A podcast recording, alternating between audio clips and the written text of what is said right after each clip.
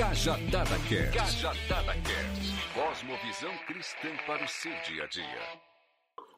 Muito bem, fala galera. Bom dia, boa tarde, boa noite para você que vai ouvir depois, para você que está ao vivo, que está ouvindo agora. Vamos ver aqui durante a live se vai entrar bastante gente. O horário é um pouco atípico, mas hoje o papo é com o Guilherme Met. Depois ele me corrige aí se eu estiver falando certo, se tiver a pronúncia errada, que é bem normal eu dar dessas. Mas nós vamos hoje trocar uma ideia, que nem já tinha adiantado no post que a gente divulgou, esse projeto novo do Cajadada, Conversos, conversa, bate-papo. A gente vai conversar, trocar ideia com irmãos na fé, pessoas que partilham da nossa fé e atuam nas mais diversas áreas, sejam elas saúde, educação, artísticas, eclesiásticas e assim sucessivamente. Bom, e a ideia é que vocês assistam, vejam que é possível não separar o sacro do secular e servir a comunidade, servir a Deus, bem dizer o nome dele através de muitas maneiras, inclusive através daquilo que você sabe fazer, que você faz bem e que isso possa abençoar as pessoas.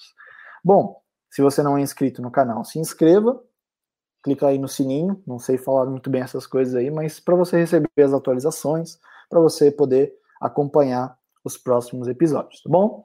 O que vocês forem comentando, a gente vai tentando aqui encaixar, se tiver alguém online aí for participando, e a gente vai junto colaborando e fazendo o episódio acontecer. De qualquer maneira, vai ficar online, você que vê isso depois aí, não tem problema. E além disso, vai estar nas plataformas que a gente compartilha o nosso stream é, do podcast, né? Sai no Anchor e o Anchor é o, a plataforma que distribui. Vai estar no Spotify, Apple Podcast e também no Google Podcast. A galera tem cobrado às vezes da presença no nossa, fugiu o nome agora. Pera, pera que eu vou, vai lembrar. No Deezer? No Deezer, valeu, cara. No Deezer. O Deezer, a gente tinha assinado o RSS lá, só que por algum motivo sumiu e a gente está tentando colocar de volta. Então, se a galera conseguir, logo logo a gente coloca de volta no Deezer, tá bom? Mas enquanto isso, a gente vai seguindo. Tem algumas pessoas entrando. Então, vamos começar. Vou colocar o Guilherme aqui na conversa. Fala, Guilherme. E aí, cara? Beleza? Beleza? A gente estava falando aqui off, né? Fica parecendo que a gente não estava nem falando.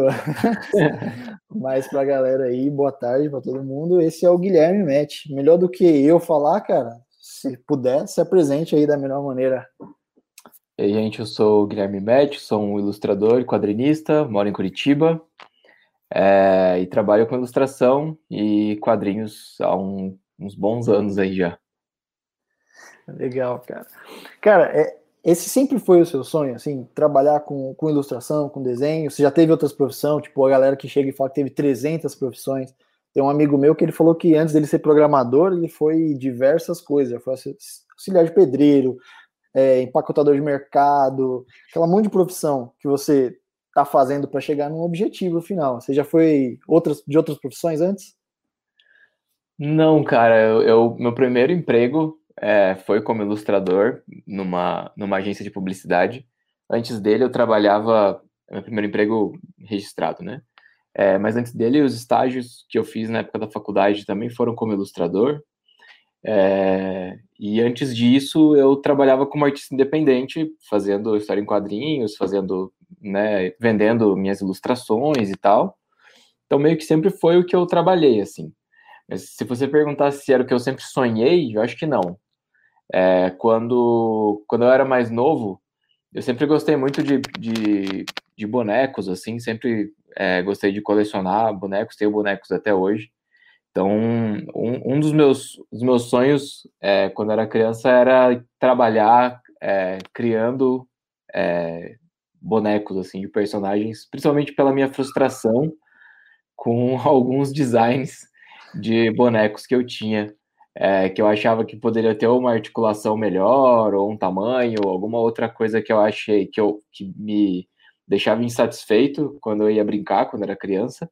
É, e eu sempre pensava isso, assim, nossa, eu podia trabalhar criando bonecos, porque ia melhorar muitas coisas e tal. E aí depois acabei descobrindo que quem fazia os bonecos era o designer de produto, é, e que de certa forma o design tinha a ver com, com o que eu gostava de fazer, né? O curso na época chamava desenho industrial. É, mas aí eu já estava bem mais interessado na ilustração mesmo, já era adolescente ali, né? Já estava com uns 15, uhum. 16 anos. E daí acabei decidindo seguir para o caminho da ilustração mesmo. Deixei o, o design de produto para lá. Caramba, cara, legal. É, é, diferente, porque todo mundo que eu acabo conhecendo assim, pessoa gostava muito de desenhar e daí ela foi descobrindo outras coisas. Por exemplo, design de produto, que é uma coisa assim já um pouco mais evoluída, vamos dizer assim, a galera que já tem um conhecimento básico ali, e é diferente, foi um caminho até inusitado nesse sentido, assim. Mas tu desde de pequeno, assim, sempre gostou de desenhar, tudo mais, gostou, além de ter essa frustração com os bonecos, talvez você comprasse os bonecos igual aqui em São Paulo, pelo menos, a gente tinha umas lojas de 1,99, cara. E a gente não era 1,99 os preços, né? Eram quase isso. Aí tinha os bonecos do Cavaleiro do Zodíaco, do Churato, muito dessas coisas assim, que vinham os bonecos safado mesmo, assim. As pecinhas quebravam os pinos de encaixe e tal, umas coisas bem zoadas, assim. Então, é, normalmente me perguntam se eu sempre gostei de desenhar desde pequeno, e daí eu não costumo contar essa história dos brinquedos. Mas quando você perguntou se era meu sonho, é que, é que eu lembrei dessa, dessa parte. Ah. É, eu sempre gostei de desenhar, desde pequeno, mas é, muito mais pela, pela criação do desenho em si do que pela representação do desenho. É, tentar exemplificar isso. Eu, eu gostava muito de desenhar, por exemplo, é, cenas e situações com personagens, é, ou, ou, redesenhar cenas que eu tinha visto em algum desenho, em algum filme que eu tinha assistido. É, tem alguns desenhos meus de quando eu era criança que minha mãe anota as legendas atrás, né? Então é, eu explicava para ela o que, que era o desenho, o que estava acontecendo, quem estava fazendo o que, e ela tem alguns desenhos que tem anotação no verso colocando ali, tipo, o que que, que, que era, né? Quase uma, uma história em quadrinhos, digamos assim, né? É, meus desenhos eram sempre situações. Então eu sempre fui muito ligado com histórias, com personagens, muito mais do que gostar de desenhar só por desenhar. Eu nunca gostei de desenhar copiando, por exemplo. Tipo, uhum. colocar o um papel por cima e copiar, é, ou ficar observando um desenho e tentar copiar. Isso eu nunca, nunca gostei muito, nunca fui muito bom nisso. É, mas eu gostava muito dessa reprodução no sentido de é, via um personagem, memorizava aquilo e tentava desenhá-lo numa outra situação, ou numa outra pose, ou alguma outra coisa, ou pela simples é, repetição de uma história que eu tinha gostado. Então, por exemplo, brincava com os meus bonecos, muitas vezes tentando reproduzir a história inteira do episódio que eu tinha assistido no desenho, ou do filme que eu tinha assistido, e eu recriava os cenários, tentava recriar, tipo, meio com maquetes ou com outras coisas que eu tinha. Sempre procurava brincar com brinquedos da mesma escala. Então, eu sempre tive algumas regras que visualmente para mim faziam muito sentido, assim. É, fosse com o desenho, fosse com as minhas brincadeiras. Então, desde sempre eu gostei de desenhar, e, e, e, isso foi uma facilidade que eu tive por essa questão da observação e da criatividade. Mas os meus desenhos de quando eu era criança não era nada excepcional, assim, nunca fui um bom desenhista. Até na época do colégio, eu tenho amigos que não são ilustradores hoje que desenhavam muito melhor do que eu. É, quando eu pego para comparar alguns desenhos da época, assim. É, mas eu acho que foi fato de ter desenvolvido isso mesmo, é, não só profissionalmente, né, mas de ir pegando gosto e parte disso foi culpa dos quadrinhos, poder criar as minhas histórias que foi me, me encaminhando um pouco mais para essa parte de trabalhar com desenho e ver isso como uma, um, um, caminho viável, assim, né, de carreira, de profissão, sei lá. Uhum. Cara, muito legal. É, é, legal a gente pensar que a abordagem, o desenho, ele é só a expressão da, da arte que tem por trás de tudo, dentro da cabeça do, do artista, assim, né? Tipo, você é o cara que pensava no roteiro, já pensava na história, no ângulo, já pensava muito além, assim, o desenho era a maneira de expressar tudo isso que estava na sua cabeça, assim, eu acho que é uma coisa muito legal, e só pegando um, um gancho, até com a fé, que é uma parada que a gente vai falar mais para frente, esse lance de criar, é, é pelo menos para mim, assim, é uma, é uma coisa muito estimulante, assim, quando eu trabalho como diretor de arte e tudo mais, a ideia de criar algo é, não a partir do zero, porque a gente precisa de referências externas, né, claro, uhum. mas eu acho uma parada muito fascinante, assim, tanto que o, o, seu trampo, além, é claro que é expressar isso no desenho, mas quando você tem ali uma história em quadrinho, né, você é quadrinista, tem todo um, um pensamento por trás disso, né, tem toda uma bagagem atrás ali que acabou se tornando aquilo, assim, eu acho que essa vibe de criar é uma coisa muito, muito legal, assim, e, e geralmente o artista tem muito apego, né, com a história, com, com detalhe e tudo mais, né? Como que, como que você lida com essa questão do apego e tudo mais? Até por isso também você é artista independente, mas já uma outra pergunta, talvez para emendar, você já tentou trabalhar para alguma empresa, emplacar um quadrinho seu dentro de uma editora, alguma coisa desse, desse, sentido? Ou dentro do Brasil você acha que nem tem muito mercado disso? Assim? Uh, cara, em relação ao apego, você quer dizer, tipo, o apego de uma coisa que eu criei e agora está no mundo disponível para as pessoas lerem e, e, e, recriarem, assim, tipo, interpretarem da maneira que elas, que elas querem, ou, ou no sentido de ter controle criativo sobre a história e sobre as coisas?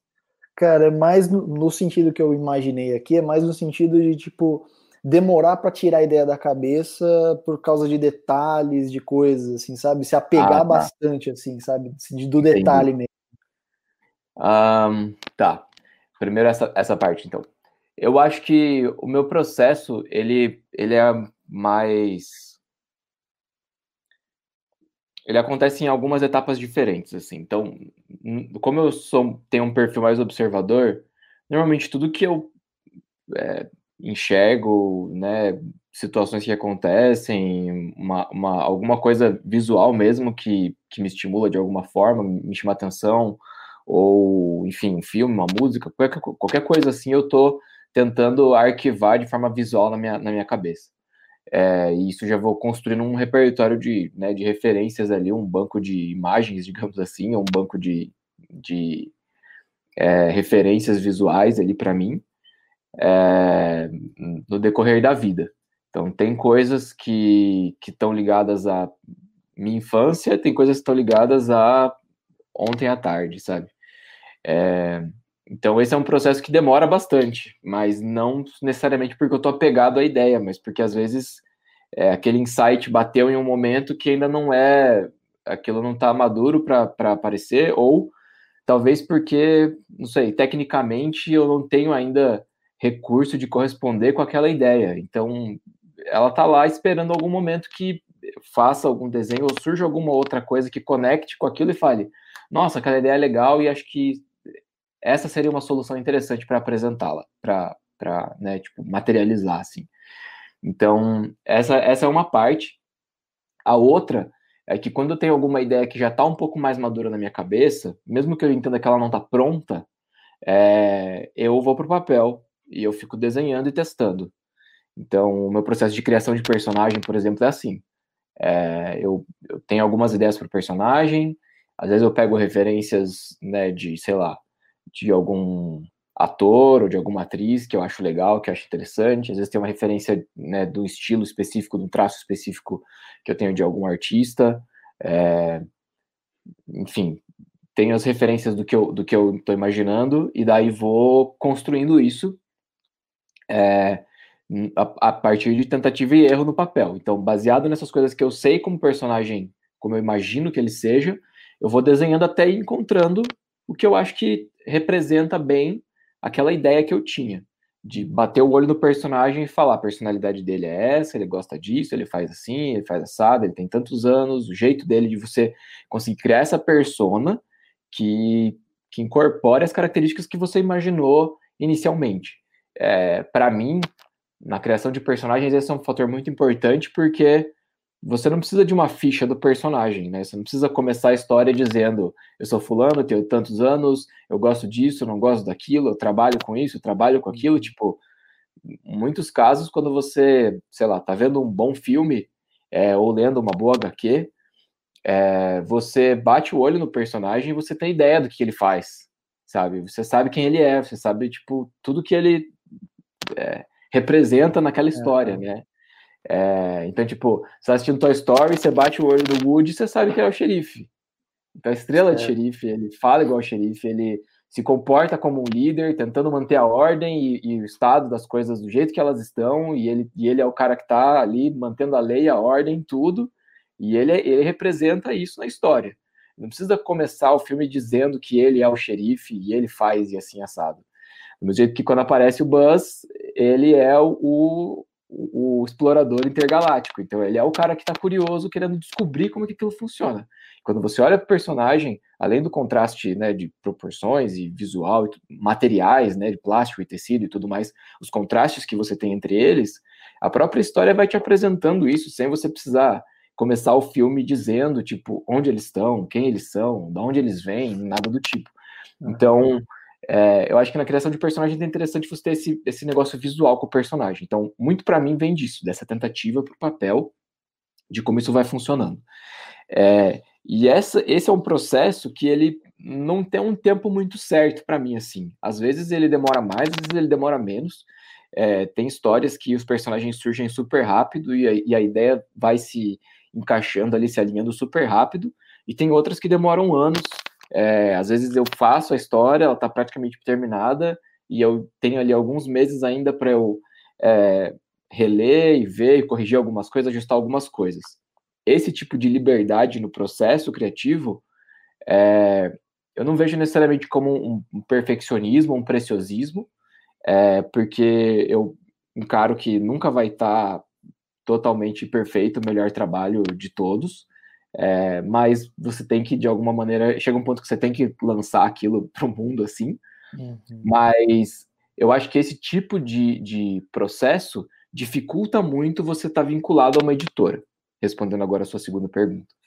É, o tipo de, de controle autoral que eu tenho sobre o meu trabalho, seja dos, dos prazos para executar as coisas, seja de como eu quero abordar, desculpa, como eu quero abordar esses temas, como eu quero apresentar isso, é, é uma liberdade que eu só tenho como artista independente. É, eu acho que existe viabilidade para isso. Eu tenho amigos que publicam coisas através de editoras ou de parcerias, né, com, com, com algum grupo ou alguma outra coisa assim, que financia aquilo, é, ou até mesmo pelo financiamento coletivo, né, tipo Catarse ou Vaquinha, alguma outra plataforma dessas que você arrecada para poder viabilizar um projeto. É, mas no meu caso, eu, eu gosto de ter essa autonomia é, e também gosto de eu gosto de contar as minhas histórias. Isso foi uma coisa que eu descobri assim com o tempo também. É, já participei de alguns projetos colaborativos com outros com outras pessoas. É, já fiz trabalhos com outros roteiristas ou com outros quadrinistas.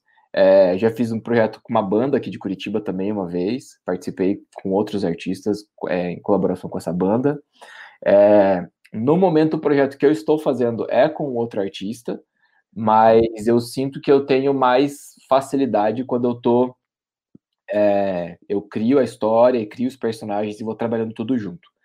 No caso desse projeto agora, foi apresentado essa ideia. Falou, olha, tem essa proposta aqui, você quer, tipo, executar ou você quer participar? E eu falei, cara, eu quero participar. É, não, não curto muito só assim, me dá o roteiro e eu só desenho aqui e pronto, uhum. sabe? É, tem alguns projetos que eu participei que foi assim, e inclusive alguns que foram publicados por editora, mas nos meus, nos meus quadrinhos, pelo menos, é, eu gosto de, de publicar eu mesmo, financiar eu mesmo, né? Até agora, graças a Deus, tem sido possível. É, tiragens pequenas, né, relativamente pequenas, mas, mas que viabiliza para o alcance que eu, de público que eu tenho é, no momento. Então, por enquanto, tá tudo tá tudo certo desse jeito, assim. Eu não enxergo hoje uma necessidade no trabalho de, tipo, nossa, se eu tivesse uma parceria com uma editora agora, ia, tipo, não, tá ligado? Eu não vejo dessa forma. É, mas eu acho que dependendo do artista, ou dependendo da proposta da HQ, dependendo da situação que esse quadrinista tá, né, que esse artista tá, é super viável e faz todo sentido ele apresentar para uma editora, ou, ou, ou, enfim, chegar já com um projeto pronto para a editora aprovar, né, e viabilizar e tudo mais. Mas eu, por, por escolha própria, assim, não, não, não fiz nenhum, nada desse tipo ainda. Ah, legal, cara. E é interessante, falando dessa questão da independência, eu não sei se você já, já viu, tem um documentário na Netflix que ele, que ele fala sobre desenhos antigos. E ele cita, por exemplo, os criadores da Tartaruga Ninja, os dois caras que fizeram as Tartarugas Ninja e tal. E eles falam muito disso, de, tipo assim, eles chegavam na, na, alguma editora, alguma coisa, tipo, não, vocês são malucos, Tartaruga Ninja, que não sei o que e tal e tinha um visual meio punk, assim, né? Os, os, os espetos, os spins e tudo mais. E, e aí os caras decidiram por esse processo de dependência, né? Que é muito ligado, não, a gente vai fazer isso aqui que vai dar certo, tanto que Tartaruga Ninja é sucesso mundial, né? Tem uhum. trocentas versões depois, personagem fofinho, personagem bruto, tem de tudo. Mas é, é realmente interessante esse lance. E, e aí, falando desse visual, os seus personagens, pelo que a gente pode perceber, eles têm muito desse, desse ar assim mais despojado, mais tem uma, um lance de arma branca junto, tem uma questão pós-apocalíptica nos, nos, personagens, assim, né? Não é uma, um, uma vestimenta usual, aí que entra muito na história que você estava comentando, de o personagem aparece, você já tem um pano de fundo a respeito dele ali só pelo visual, né? É, Aí muitos dos seus personagens retratam isso, né? Que daí realmente vai ter esse lance com as histórias que você comentou. As suas histórias, elas são hoje mais voltadas para que lado, assim? Qual que os seus suas últimas edições, assim, que você tem feito? Você diz de, de gênero de história? É, o gênero da história, assim. Cara, é, eu acho que o que eu mais gosto de fazer é, é uma mistura de que eu tento equilibrar bem, assim, de, de drama, ação, aventura, assim. É, eu, eu, eu digo que tento equilibrar bem porque eu, eu não, não gosto de escrever histórias. É, eu não curto muito escrever histórias que sejam só é, pancadaria ou só ação pela ação, né? Tipo, só uma história de ação ali bem mais, mais visceral, assim, digamos, tipo, ou gratuita, né? Tipo, o cara chega lá e é uma história, sei lá, uma história de briga, e o cara chega e o outro intima, e daí tem que brigar, e tipo, é isso porque é uma história de briga. Tipo, se você fosse, sei lá, pegar um, um mangá shonen, por exemplo, que acontece em torneios de luta, né? Tipo, um Yu Hakusho, um Dragon Ball lá, tipo, é um mangá de luta e a história se passa num torneio de luta porque a ideia é você ter sempre personagens diferentes lutando. O tema da história é esse eu, eu, eu não trabalho muito com temas assim. É, embora eu goste muito de desenhar cenas de ação e cenas de luta. Muito mesmo, assim. Tipo, eu gosto de detalhar essas cenas, gosto de pensar é, na viabilidade, no realismo dessas cenas, assim, de tipo. É, como que esse golpe acontece, de que lado, se tem espaço na cena para isso, é, quanto tempo isso demora no ritmo da história e assim por diante. É, inclusive, tem algum, um, projeto que eu já colaborei é, com, com uma, uma, amiga que é roteirista, que ela é, faz com vários ilustradores diferentes, cada capítulo da história é, é, um artista, e ela sempre, eu já participei de duas edições, e ela sempre deixa para mim os capítulos que tem a cena de luta, assim, porque ela sabe que eu gosto de fazer, então, e eu, e eu acho super legal, assim, até quando, dependendo da situação, né, tipo, nessa última nesse último quadrinho meu, que é do, do café lá, o coffee, é, tem uma cena de luta nele e acontece dentro de uma cafeteria e eu fiquei pensando como que poderia acontecer isso. Então, tipo, eu fui aqui na sala de casa, peguei a mesa, peguei os bancos, coloquei no lugar mais ou menos onde seria, fiquei imaginando a coreografia mesmo, assim, pra luta, tipo, esse cara vai fazer isso, vai bater aqui, o outro vai cair, quando ele cair, quanto tempo ele demoraria para levantar até o outro fazer, tipo, porque eh, no, no filme é mais difícil você roubar nisso, né? E, é um, e eu acho é, muito ruim filme quando tem cena de luta com mais de uma pessoa. Quer dizer, mais de duas pessoas, né? Normalmente a cena de luta é mais de uma pessoa. Mas quando tem dois caras contra um, por exemplo, que um fica, tipo, esperando o outro bater e daí vai lá e bate, sabe? Se você numa briga dois contra um, tipo. Parecendo um dinossauro Cadillac, né? É, tipo, você precisa, sabe, ter isso acontecendo. Então, me incomoda muito.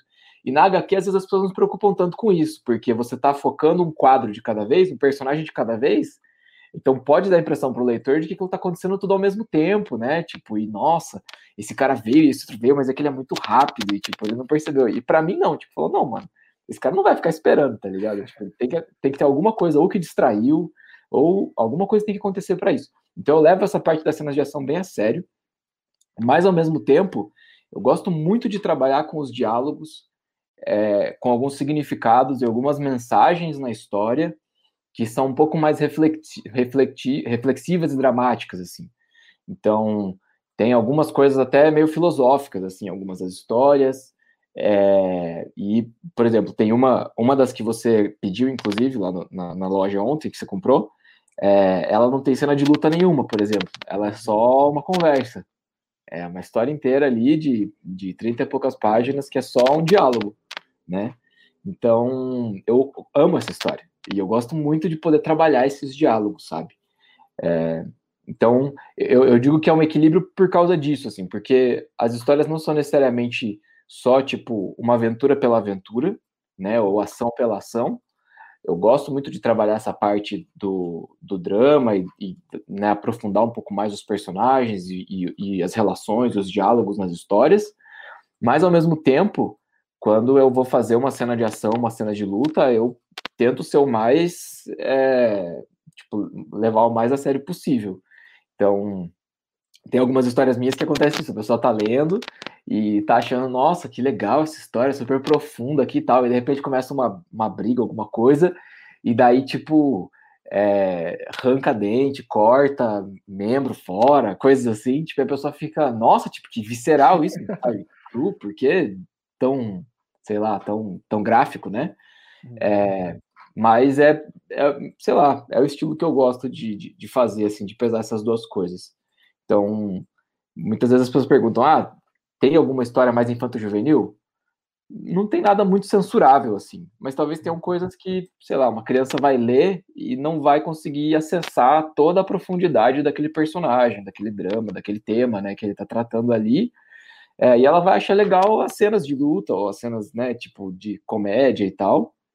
É, em, em, contrapartida, tem outras pessoas que procuram uma série, mais, uma, um quadrinho mais dramático, mais sério, e eu tenho isso, mas talvez em alguma medida ali vai ter também uma, uma pancadaria, ou alguma briga, ou alguma outra cena mais agitada, assim, é, mas porque eu tento equilibrar essas coisas. Então, pensando em gênero, seria isso. Pensando em, sei lá, em categorias, assim, de temas, eu gosto muito do, do gosto muito de cenário distópico, assim, gosto muito de cenário pós-apocalíptico, ou, sei lá, futuro próximo, realidade alternativa, é, dificilmente vai ter uma HQ minha que é histórica, ou que é, é apesar de já, já, ter feito algumas, é, ou que é, sei lá, é, muito cotidiana, realista, assim. Eu gosto de ter elementos externos à história, né, que, que são bastante fictícios, mas para forçar os personagens nessa direção que eu quero. É, então, quando eu penso, por exemplo, na história pós-apocalíptica, é, não é, por exemplo, não é necessariamente uma história de zumbi que tem um, uma criatura ali, um ser que não é real, né? não existe. Meus personagens são humanos, mas o ambiente pós-apocalíptico de abandono, de escassez, de conflito, né, de, de, sobrevivência, ele aflora nos personagens características que eu gosto de trabalhar. Então, é, embora a realidade não seja pós-apocalíptica, né, que a gente vive ainda não é, ela. em alguns lugares talvez. Ela, é, ela, ela promove na história, provoca na história esse tipo de, de situação que eu gosto muito de trabalhar. Então, é, é mais ou menos por aí. Eu gosto bastante dessa, dessa vibe pós-apocalíptica, assim, de ficção. É, às vezes com alguns elementos mais futuristas, às vezes com alguns elementos mais retrô, mas, mas é meio é meio por aí, assim, uma avenção, aventura dramática, é, distópica, pós-apocalíptica. Cara, ainda dentro desse, desse, desse esquema, teve uma entrevista tua que eu vi numa Comic Con, inclusive depois você pode até comentar como que a pandemia deve ter afetado aí essas viagens de, de eventos e tudo mais, mas só ainda dentro do da história, você fala muito dos valores, né, que é uma coisa que você procura transmitir através desses diálogos e tudo mais, assim, como, como que você consegue expressar isso eu acho que talvez seja um pouco difícil, porque muito, muito do público que consome quadrinho não é um público necessariamente cristão, né? Talvez a boa parte, alguns cristãos sim, mas eu acredito que a maioria não seja. Não sei nem se você consegue fazer esse recorte dentro do, das pessoas que são seu público, que são seus clientes uhum. aí que compram e acompanham o seu trabalho. Mas é, como transmitir esses valores, esses princípios que você tem por causa da fé em Cristo, mas ainda assim sem ser clichêzão, sabe? Tipo, no final, um personagem assim, é, tá vendo? Era só aceitar Jesus que resolvia seus problemas, sabe? Eu acho que essa profundidade, que é difícil nas expressões artísticas hoje em dia, que dentro dessa dicotomia que muita gente tem. Ah, para ser um artista cristão, o cara só pode fazer de determinado jeito. Tem uma entrevista muito famosa do vocalista do Sweetfoot, né? Que ele fala que, pô, eu tenho um pouco de bronca com esse tipo de, de separação. Pô, eu canto os meus valores, eu canto amor, eu canto de, de respeito, eu canto sobre coisas que são meus valores, que estão enraizados na fé cristã. Uhum. E às vezes rola isso na sua cabeça, tipo assim, ou é uma coisa muito natural e você consegue se expressar bem esses valores, mesmo sem ser clichê? Cara, é uma boa pergunta. Assim, é... quando eu comecei a ler mangá em 2000, 2001, é... eu, eu, eu, percebi uma diferença muito grande do mangá para as HQs de super-herói norte-americanas, que era é, uma, uma, uma injeção de personalidade, assim. É, como os quadrinhos norte-americanos são feitos por diversos autores e diversos desenhistas criando histórias de personagens que eles não criaram originalmente, é, você já tem algumas coisas estabelecidas para trabalhar com aquele personagem e tudo mais. Os bons roteiristas e os bons desenhistas conseguem sim imprimir suas características, né, e deixar uma personalidade legal para aquele, para aquela história, né, mesmo trabalhando com personagens já conhecidos. É, mas no mangá, como você tem um autor trabalhando com o universo, você tem uma, uma, uma característica muito mais pessoal. Foi a percepção que eu tive naquela época e, e até hoje, com alguns mangás, é a percepção que eu ainda tenho. É, muitas vezes de parecer que você está lendo um negócio e é como se estivesse conversando com o autor, sabe? Conhecendo o cara, assim, o jeito que ele conta as coisas, os personagens interagem e tudo mais. É, então foi uma coisa muito interessante para mim. Naquela época eu ainda não tinha tanto contato com quadrinhos autorais, né? É, comecei a ter no mesmo período, ali com alguns fanzines e outros, outras pessoas que publicavam quadrinhos também aqui em Curitiba, na cena independente, mas eram todos amigos muito próximos, então assim, tinham alguns que eram muito bons, que faziam histórias muito legais, assim, e tinham outros que eram é, quadrinistas ali, iniciantes, adolescentes, fazendo coisas, então também às vezes não tinha nada muito incrível, assim. É... Extraordinário, né, que eu quero dizer. E como era o meu caso, era super medíocre, assim. Mas, mas essa característica de você ter coisas pessoais, é, de você ter essa, essa coisa da personalidade tra traduzida dentro da história, foi um negócio que me chamou muita atenção. Eu gosto muito de histórias que eu consigo perceber isso. Eu gosto muito de histórias que é, sejam sobre. Eu gosto de histórias que são escritas por pessoas que são apaixonadas pelos temas que elas estão tratando nas histórias. Então, esse é um dos motivos de eu não curtir muito pegar roteiros prontos para desenhar. É, eu gosto que as minhas histórias tenham a ver com coisas que eu gosto. Então, por exemplo, a minha última história, que é sobre café, é sobre uma coisa que eu amo, né? E daí não, não querendo ser babaca nem nada com isso, mas assim, não tô falando só de uma pessoa que toma muito café, ah, eu amo café, eu, não passo o dia sem tomar café. Mas, tipo, é, sei lá, já fiz cursos, eu sou sirvo como barista lá na igreja, é, eu, eu, tipo, me interesso mesmo, leio sobre café, pesquiso sobre café, é, é, um outro é um outro nível de interesse, né, que não é só gostar de tomar café. Né? Então, eh, tem uma pesquisa toda sobre os métodos de preparo do café, sobre as características e tudo mais que eu englobo, que eu envolvo na história. Né? Então, a história tratar de assuntos que me interessam, que eu gosto, fica nítido para as pessoas que estão lendo a história. Então, muita gente que não gostava de café, por exemplo, nunca gostou de café, lê, coffee e fala: Cara, que legal essa história. Acho que, tipo, eu daria uma chance, sabe, para experimentar um café preparado por uma pessoa que é tão apaixonada por café, assim. Tipo, porque é o que acontece na história. Uhum. É, então, da mesma maneira, é, eu não lembro, eu não lembro de quem foi, eu acho que foi de algum dos caras do Underworld, da, da, da banda Underworld, que também comentou um pouco sobre essa bronca, assim, que você falou do, do cara do Acho que é o Aaron. O Aaron, é... ele tem uma carreira... O Aaron.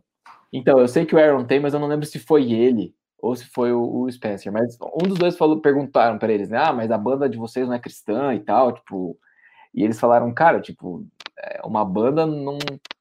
Uma banda é um, é um grupo, sabe? Uma coisa. Ela não, ela não é uma pessoa, ela não tem uma alma, ela não converte, ela não entrega o coração para Jesus. A banda não é cristã né? Tipo, os integrantes é outra coisa. Então, assim, quando me perguntam às vezes, ah, mas suas histórias são cristãs? Eu, tipo, não, minhas histórias não são cristãs, sabe? É, uma vez um, um, um, um, visitante numa feira na Bienal de Curitiba, de quadrinhos aqui de Curitiba, estava folheando uma HQ minha e, e, por uma situação que fazia total sentido com a história, é, tinha um versículo na, na, na, na HQ. Uhum. E, e não era nada assim num tom, sei lá, tipo, apologético, assim, de tipo, olha, a verdade, sabe? para convencer ninguém, tipo, era uma história que falava sobre prioridades e sobre e sobre é, era uma história que envolvia um sequestro e, e ela falava sobre tipo as pessoas, né, o que, que as pessoas valorizam, né, que, que as, tipo o preço que as pessoas estão dispostas a pagar e tal. E fazia todo sentido com a história. Tinha uma metáfora de piratas e não sei o que dentro da história, né? E, e falava sobre tesouros e não sei o que. E eu coloquei o versículo, né? Tipo, que Jesus fala, tipo, onde está o teu tesouro, ele está no teu coração e tudo mais. E daí o cara leu e falou assim: Mas essa história é uma história bíblica? Eu falei: Não, não é. Falou: Mas por que esse personagem tem um versículo bíblico aqui? Esse personagem é cristão? Eu falei: Não, ele não é cristão. Mas por que, que você tem isso? Eu falei, então, na história trata disso, disso, disso, e o versículo né, faz sentido com o tema da história, por isso que ele está aí. Inclusive, estava do lado de, uma, de, um, de um trecho de, um, de, uma, de uma música né, de, de, de, de rap que não é cristã nem nada. E daí ele, é, não sei o quê, daí ele meio que quis criar uma discussão em cima disso, assim, porque normalmente nesses eventos é, tem a, a, as orientações né, do, do, evento, alguns critérios de muitos desses eventos, é de que você não tenha quadrinhos ou qualquer produto que você esteja comercializando ali que tenha um viés é, ou uma, uma, um conteúdo que seja claramente religioso ou político partidário ou discurso de ódio ou qualquer outra coisa ideológica assim Nossa, é, você pode automaticamente ser tipo desqualificado para estar tá vendendo ali e tal. Então, assim, tipo, é, lógico que você tem liberdade né, de expressar ali, sei lá, eu como cristão participar do evento desse não tem problema nenhum, mas, mas eu acho que os eventos em si colocam um certo, uma certa limitação para isso, para evitar situações é, que a, nesse, nesse mundo que a gente está vivendo é, recentemente tem algumas coisas que estão mais acaloradas assim. Então acho que para evitar um pouco situações desconfortáveis nesse sentido, eles meio que barram esse tipo de coisa. Tipo, você não pode ter um quadrinho que faça, é, sei lá, propaganda política ou que fale sobre alguma ideologia política, alguma coisa assim, de forma religiosa, enfim. Mas de qualquer forma, é, eu acredito que a, a, a fé que é verdadeira, ela, ela se estende, né? Tipo, ela, ela envolve toda a nossa existência, assim. Então, a maneira que a gente crê, no nosso caso, né, a maneira que a gente crê na, na, na, Bíblia, a maneira que a gente crê em Jesus, a maneira que a gente crê que Jesus é Deus e encarnou e morreu e ressuscitou e tudo mais, isso afeta a maneira, a maneira que a gente vive tudo, sabe? Uhum. É, que, que é mais ou menos aquela, aquela, aquela vibe do Lewis, né, das lentes, tipo, você enxerga através disso, sabe? Tipo, tudo você enxerga através disso. Então, é, eu acredito que o, o, o, trabalho artístico ele reflete isso de alguma forma, sim. Ele é afetado é, por isso, não no sentido de que interfere, tipo, eu não tenho, sei lá, uma ideia para uma história e daí eu fico pensando como é que eu vou encaixar um versículo aqui nessa história agora, ou como é que eu vou fazer esse personagem, sei lá, tipo, cometer um erro e aparecer alguém e falar de Jesus para ele, sabe? Tipo, já, já fiz histórias desse tipo e, e elas não, não surtem. Como é que eu posso colocar isso? Eu já fiz uma história onde tinha um cara que, que, que, que que claramente, assim, se convertia durante a história, né? Então, tipo, ele tava lá, daí ele tinha uma situação, daí ele é, encontrava um amigo que falava de Jesus para ele, daí ele ia lá e, tipo, ia na igreja com o cara, e daí ele né, tinha uma experiência ali de fé, ele cria, e daí ele se arrependia e mudava de vida. Tive uma história que tinha claramente todos esses passos da história. E, é, e foi uma história, assim, que na época, né, eu era, eu era bem mais novo, tava na época da faculdade ainda, sei lá, uns 10 anos isso, é, eu, eu, eu foi vendida para muitas pessoas, num dos maiores eventos lá na Anime Friends, em São Paulo. É, a gente vendeu pô, dezenas de cópias disso. Eu não lembro de nenhuma pessoa que veio falar para mim depois sobre, tipo, nossa, cara, louco isso que você colocou aqui, hein, do personagem que foi pra igreja. Pô, queria, queria que você orasse por mim, sei lá, qualquer coisa do tipo, entendeu? Uhum. Nunca tive um retorno desse tipo. É, em compensação, Outras histórias que eu fiz recentemente, que tratam de alguns temas que são, entre aspas, aqui, né, mais universais, tipo é, paternidade, é, família, relacionamentos, é, pertencimento e, e enfim, é, consequências dos erros e várias outras coisas desse tipo, é, e que não envolvem, sei lá, explicitamente um momento de conversão ou de confissão, de arrependimento, de nada, né, de, de, de confissão a Cristo, nem nada do tipo, é, promovem muito mais conversas e diálogos que acabam resultando nesses assuntos. Massa. Então, eu recebo mensagens e recebo pessoas, às vezes, nos eventos que vêm e falam: Nossa, cara, eu li aquela tua HQ sobre medo e, nossa, eu fiquei pensando muito sobre várias paradas. E o jeito que você falou que você lida com os teus medos e tudo mais, que é essa daqui, né? É, o jeito que você falou lá sobre os medos, o jeito que você conta aquilo na história, nossa, achei aquilo muito interessante e tal, tal, tal, tal, tal, tal. E, tipo, isso pro promove outras conversas que agora o cara não tá lidando com a história necessariamente. Ele tá partindo do pressuposto que ele leu um negócio que eu criei, gostou, se identificou, tá vindo conversar comigo. E eu sou um indivíduo cristão da história, não a história. Uhum. Eu sou o elemento que, que, de alguma maneira, conecta com ele porque eu que sou uma pessoa igual ele, não, não o gibi, né? Sim. Então, tipo, é, ele pode até ler um testemunho numa história em quadrinhos, do mesmo jeito que a gente lê, sei lá, a história do missionário, alguma coisa assim num livro, mas isso não, não talvez não mexa tanto com ele quanto talvez uma, uma conversa com o autor em que esse elemento surja, que esse assunto surja.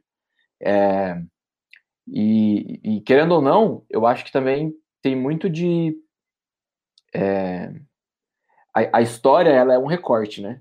A história é, é uma invenção. Eu coloco as coisas na história do jeito que eu quero que elas aconteçam. Eu coloco um personagem que vai antagonizar lá, ou que vai, é, sei lá, salvar o outro, ou que vai ajudar, ou que vai atrapalhar, ou que vai, enfim, o que quer que seja. É, eu, eu crio essas situações. E aí, tipo, os personagens agem de acordo dentro da minha história. Mas no mundo real, como eu reajo com as situações, como eu reajo com os leitores, como eu reajo com situações do mundo que acontecem, isso é testemunho vivo para as pessoas, não na minha história. É, eu não sei o quão. É, o quão. Sei lá. O quanto você gosta, quão afeito você é aos filmes cristãos do tipo Deus não está morto. Uhum. Eu acho horrorosos, porque são situações completamente irreais. Muito é, forçado, né, cara? As situações, assim. O autor recorta demais para encaixar, né? Não acontecem daquele jeito. Os ateus que eu conheço não são daquele jeito. E muitos dos cristãos que eu conheço também não são daquele jeito.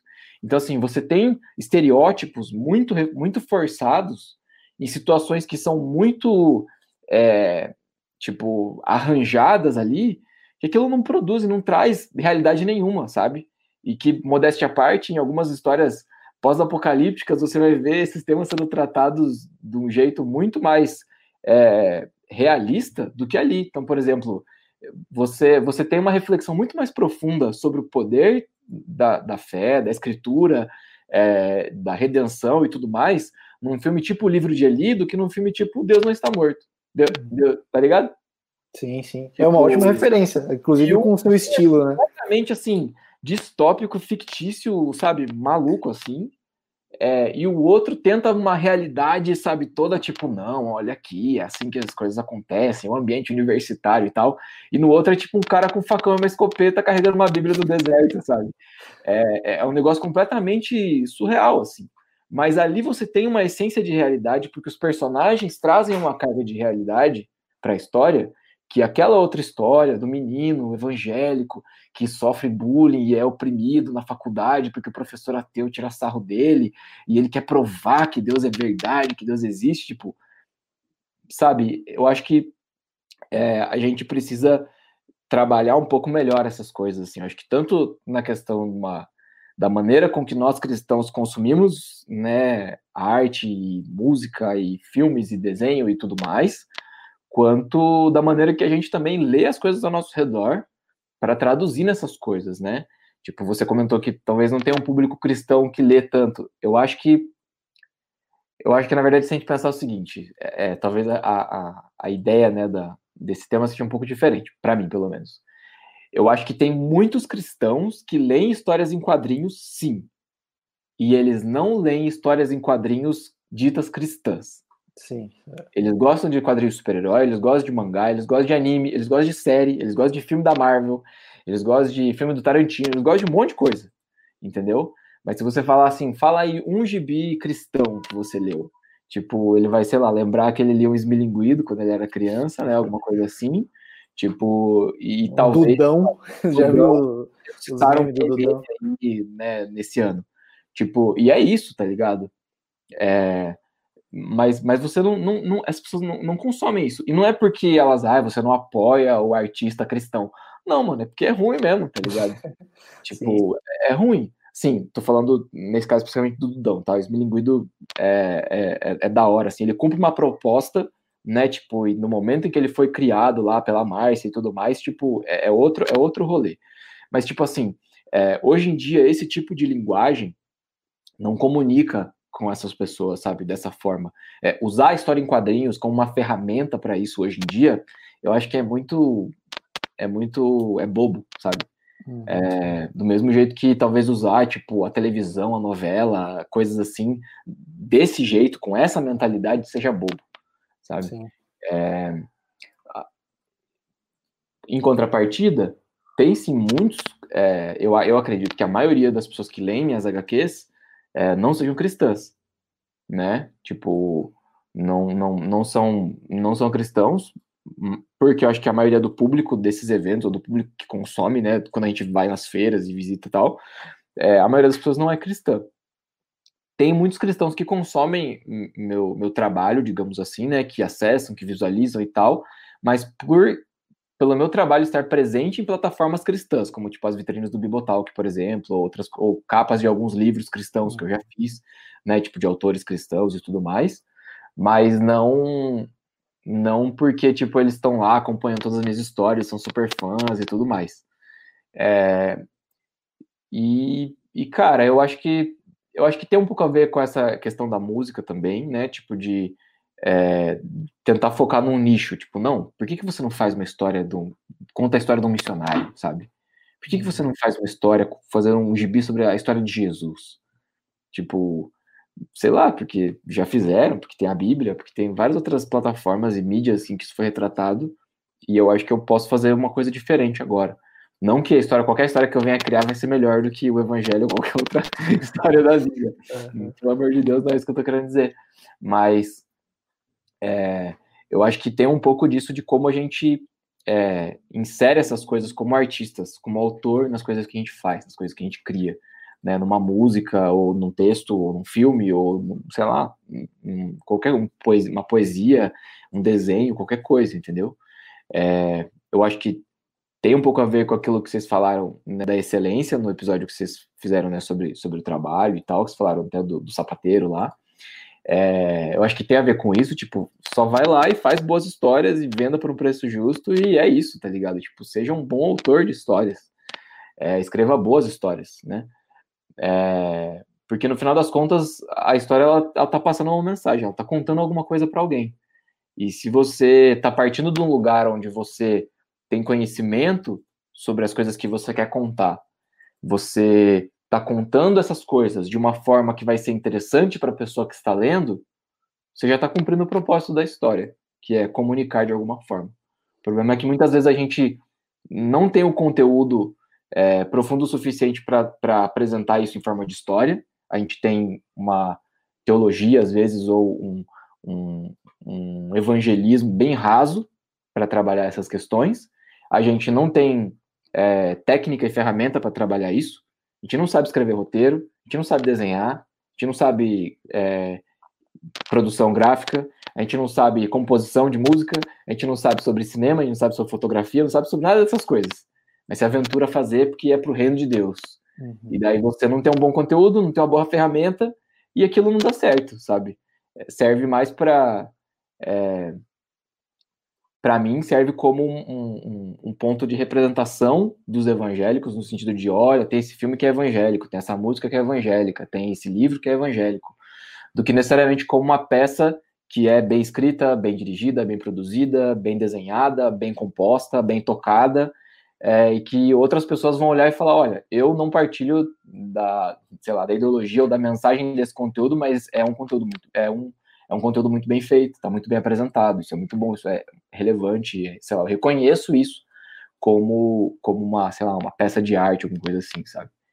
Então... Cara, tem, tem, tem uns ganchos muito legais do que você falou, e, e a, o primeiro deles que eu achei muito legal aqui, só comentando, cara, é o lance do, da comunicação, cara. Eu, como formado em publicidade comunicólogo, eu, eu me apego muito a esse detalhe, cara.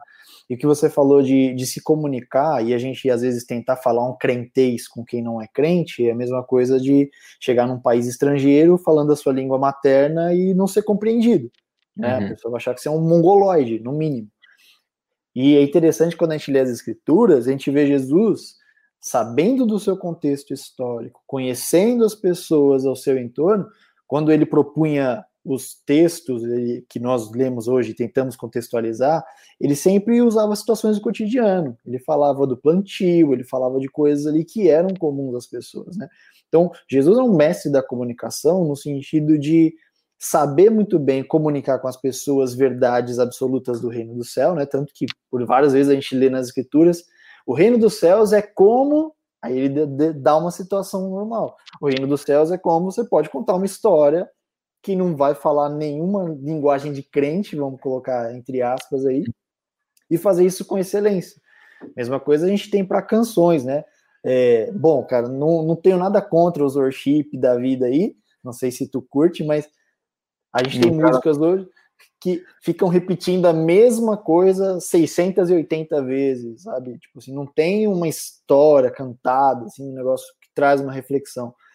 É interessante, até estava vindo assistir a entrevista do, do Rodolfo Abrantes no Danilo Gentili, e ele, como essa última música que ele lançou é uma música assim, que claro que fala da fé dele, mas fala de uma maneira que as pessoas ouvem e elas não se sentem coagidas porque não é ruim, é um negócio bem feito, né? Ele fala sobre coisas do cotidiano, exemplos de coisas que estão relacionadas à cultura. Então, acho que quem faz muito bem também é o Resgate, né? O Zé Bruno tem letras assim, para mim é um dos melhores escritores da, da, música brasileira, né? Assim, de música que todo mundo pode ouvir e pegar um pedaço daqui. É claro que existe dentro da eclesiologia momentos de cantar louvor a Deus, né? Não estou aqui falando que não existe, mas para um fim de música como um todo, para levar uma mensagem ao todo, às vezes é necessário se cantar aquilo que as pessoas vão se dispor a ouvir né? Mesma coisa das histórias aí que a gente tá falando. E aí, outro lance que tu falou também é a questão de, de fazer com excelência, cara. Eu acho que isso falta. Tem gente que faz, é claro, mas falta muito, assim, no, no meio cristão, vamos dizer assim, né? Tem, tem muita gente corajosa que sai fazendo, acaba fazendo de qualquer jeito, não se apega ao detalhe de fazer e fazer com excelência. E você falou da sua última HQ aí, do Coffee, é, você falou que trampa como, como voluntário na igreja, na cafeteria. Cara, e você falou de excelência, né? De conhecer o detalhe do processo e tudo mais. Tem uma história muito interessante, cara. O meu sogro, ele trabalhou na Livraria Cultura aqui em São Paulo durante muitos anos, assim. ele vem, sempre vendeu muito bem. Num determinado momento da vida dele, ele falou assim: vou abrir uma livraria. Eu vendo livro muito bem, eu vou abrir uma livraria. Ele abriu a livraria, a livraria faliu. Porque ele sabia vender livro, ele não sabia do todo. Né? Ah, eu sei fazer café, mas você sabe da torra, você, você entende do tipo do grão, da onde vem o grão, os métodos. Então, assim, fazer com excelência é entender o processo, né? Que nem você falou, é, desenhar uma parte do todo que você faz, né? Uhum. E o todo que você faz, voltando só um pouquinho da, do café aí, como que surgiu, cara, esse lance do café e, e ter uma cafeteria na igreja é uma coisa inusitada, assim, pelo menos aqui em São Paulo não é comum. Tem a cantina, que tem os salgados famosos, famigerados, deliciosos às vezes, às vezes nem tanto, né? Algumas tias às vezes não estão num bom dia. Mas é, de onde surgiu essa paixão e como que você serve lá na sua igreja, como que funciona, como que é essa questão mais o Guilherme na igreja, assim, e tudo mais. Cara, eu quando a gente quando a gente começou a congregar ali na, na, na Calvary, é, a, o pessoal da igreja, a liderança da igreja já tinha um projeto para uma cafeteria, já tinha a ideia, né, uma cafeteria. É, outras outras Calvaries eu sei que tem cafeterias, é, tanto lá nos Estados Unidos quanto aqui aqui do Brasil. E, e aí, essa mesmo, anteriormente, teve uma cafeteria já na outra, na outra sede deles. Quando eles mudaram para esse, esse lugar onde, onde, eles estão, onde a gente está atualmente, é, ainda não tinha, mas, ainda, mas já tinham comprado os equipamentos. Então, tinha máquina, tinha moedor, tinha já algumas coisas. É, e tinha um irmão que ia ficar responsável lá pelo café, lá na igreja, que era barista, já tinha trabalhado também com isso e tudo mais. É, mas acabou que esse irmão não não não estava mais lá, não estava congregando mais ali. E o pastor perguntou se eu estaria interessado em assumir o café. Eu nunca tinha trabalhado como barista nem nada, nunca. Já tinha feito alguns cursos assim, sempre fui bem entusiasta do, do café, eu gosto muito. É, quando comecei a conhecer café especial e descobri os métodos e, e preparos e tudo mais, conhecer um pouco mais sobre o processo de torra do café e coisas assim. É, então o pastor sabia que eu tinha um interesse por isso, mas, mas aí rolou isso de falar, olha, a gente tem esse projeto para fazer um, um, café aqui na igreja, né? E, e enfim, você está interessado em, em, em, assumir, em ficar à frente e cuidar disso? Porque o café lá ele só funciona nos domingos mesmo, só funciona nos dias que tem culto ou em outros eventos que a gente tem lá na igreja. É, é, um, é um café que é exclusivamente focado no café mesmo, nas bebidas. Ele não tem salgado, não tem comida, não tem nada. É, às vezes a gente tem eventos lá na igreja que a gente tem comida, né? Depois dos cultos, às vezes tem alguma coisa ou outra para comer, mas a gente não vende isso lá no café da igreja. É, lá no café da igreja a gente só vende café mesmo, tipo café coado, cappuccino, é, chocolate quente, expresso, tipo só só bebidas que tenham café ou que seja base de café. É, com exceção do chocolate quente que é para quem não toma café, né? Mas a ideia, a ideia era essa e ser uma um,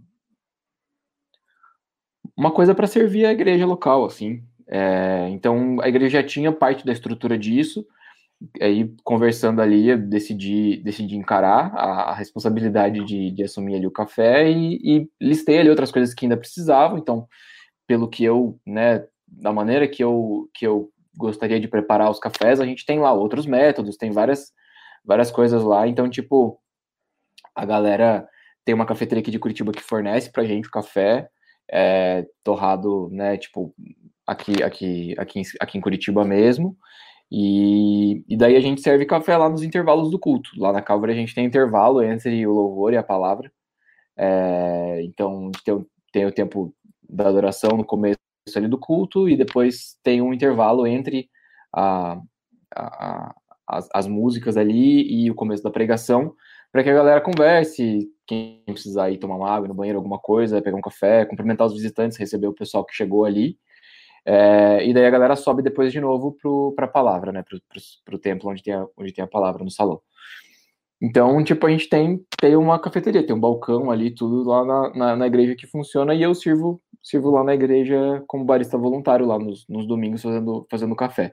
No momento a gente não, não tava, né, com, com os cultos presenciais, e agora mesmo voltando com os cultos presenciais, a gente não vai ter café todo domingo lá, igual era normalmente, né, a gente vai esperar um pouco ainda para ver como que, que a gente poderá, quando a gente poderá fazer isso, mas mas é isso, a gente tem, tem a cafeteria lá na igreja e, e é uma coisa para servir a comunidade ali mesmo, para a galera que, que veio visitar. Quando a gente tem nossos eventos, a gente serve né, com café. Já fizemos eventos com música lá também, que vem amigos tocar e, e a gente convida visitantes para irem lá conhecer a igreja, é, ficar ali ouvindo uma música, tomar um café, e daí a gente, aí nesse, nesse caso a gente serve comida também às vezes, né? Mas normalmente normalmente é essa a ideia. Assim. Então, não é um café meu, eu não administro uma cafeteria que acontece funcionando na igreja, é, mas é um, um, um, balcão que a gente tem ali, né, para servir café especial lá na igreja.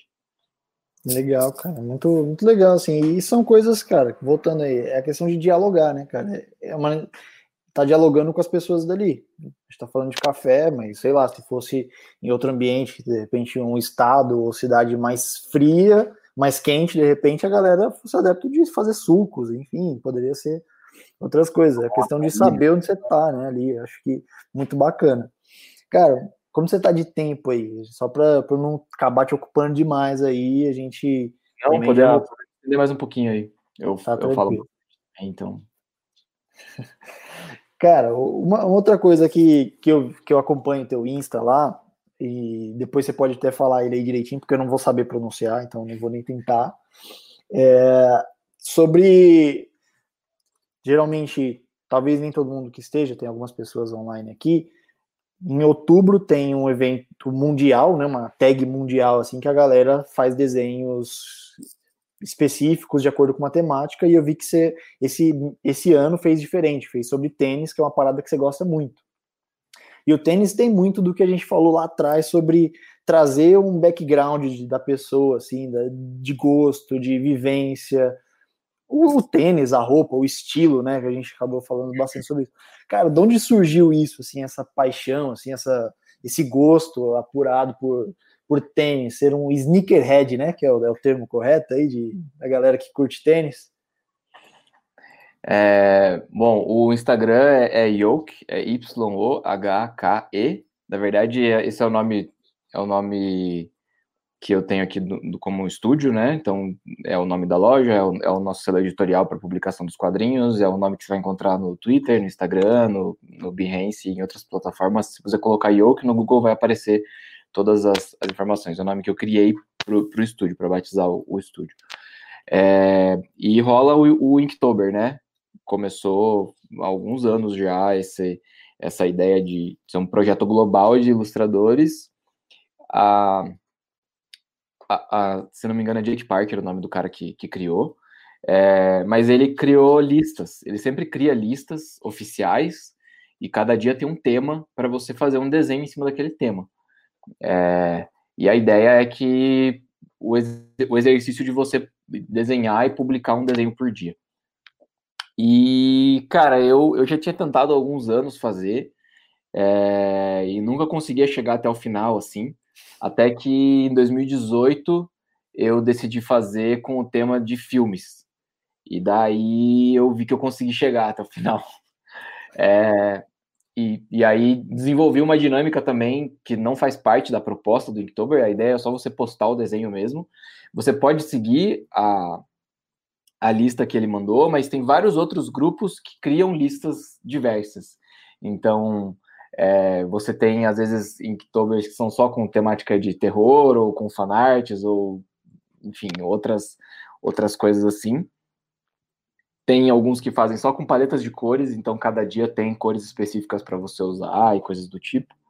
É, mas aí, o, o, o que eu fiz nesse ano do, dos filmes foi escolher 31 filmes, que, eu, que é uma das minhas outras afinidades, paixões, É, escolhi 31 filmes preferidos e aí cada dia eu postava dicas sobre esses filmes pra galera ir tentando adivinhar qual era o filme e no final do dia eu postava o desenho do filme. E daí dava um salve ali para quem adivinhou e tal.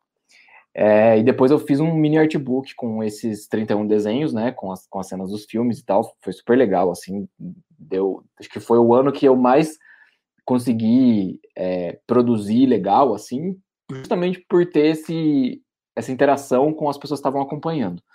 É, e aí, nesse ano, ano passado eu não fiz, porque eu estava produzindo essa HQ do café, então eu estava publicando né, praticamente diariamente ali os desenhos da HQ, então eu acabei não entrando no Inktober ano passado, mas esse ano eu resolvi fazer o que eu chamei de Sneakertober, é, que era uma hashtag que já existia, mas não, não tava, ninguém tinha completado o, mês inteiro, é, duas pessoas tinham postado o desenho do primeiro dia, de outros outro, outro, um ano anterior e uma outra começou esse ano e não terminou.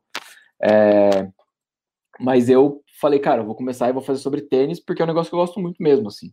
Desde, sei lá, acho que desde pequeno eu sempre achei tênis uma coisa legal, assim.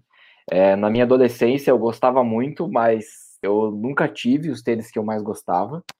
É, principalmente porque na época eu, eu tava, tava andando com a galera mais que andava de skate, gostava de skate assim, e os tênis de skate eram bem mais caros do que do que a média, né, dos tênis na época assim. E meus pais nunca compraram tênis de skate de marca, coisas assim para mim. É, Teve então, vontade de ter aquele plasma enorme. Cara, eu lembro do plasma. Na, na minha época, o, o, o, sonho, assim, que eu lembro que até é uma história que, sei lá, retrata um pouco talvez essa minha pira em ter um tênis específico, é, eu lembro que tinha o Kicks Hexagon, não sei se você lembra desse, é um Sim, tênis de, de, de, camurça com detalhes em laranja, assim, ele é meio begezinho, assim, com detalhes em laranja. Tinham várias cores, mas o laranja era o específico. E eu tinha um colega no colégio que era skatista e tinha esse tênis. E ele usou pra caramba, assim. É... E aí, tipo, tava todo estourado e ele ia, tipo, jogar fora, né? Ia doar e tal. Aí eu pedi pra ele, se ele podia me doar, por favor, que eu queria muito. E esse meu amigo nem calçava meu número, tipo, era um tênis menor do que, do que o que eu calçava, tava furado já, mas, tipo assim, eu fiz questão de ter e usar algumas vezes, assim, tipo, de tanto que eu achava incrível esse tênis. Eu não consegui ficar com ele muito tempo, porque ele realmente não tava em muita condição, assim, de continuar sendo usado, e era apertado pra caramba, é... mas, assim, era essa pira que eu tinha de, tipo, cara, esse tênis é muito maneiro, eu gostaria muito desse tênis. Depois, é, um pouco mais, mais velho, ali na, na finalzinho da minha adolescência, eu comecei a entrar na pira de usar All-Star só. E aí era um tênis bem mais acessível, bem mais barato. Então, e, e também porque nessa época eu tava comprando minhas próprias coisas já, já tava fazendo meus desenhos e dando aula e fazendo outras coisinhas assim, eu ganhava um dinheirinho. E aí, e, vendendo meus gibis e tal, para os meus amigos no colégio. E daí eu mesmo comprava, né, meus tênis. Eu lembro que, pô, na época um par de All-Star custava 35 reais, 40 reais. Nossa, tá, faz tempo já. Pra, assim, tipo, tô falando o que aqui? 2000 e, sei lá, 2000, 2003, 2004, sabe? É... Cara, só, desculpa de cortar, é que tem duas histórias engraçadas de kicks. Que, que, você falou desse kicks do Hexagon, cara. Oh, eu tinha um camarada que tinha, tinha essas versões e tinha um que era prateado, velho. Ele tinha logo que era prata, assim, era um boot muito da hora. Aí teve, teve uma. A gente sempre dava rolê com a igreja, teve uma vez que a gente foi pro Museu do Ipiranga, cara.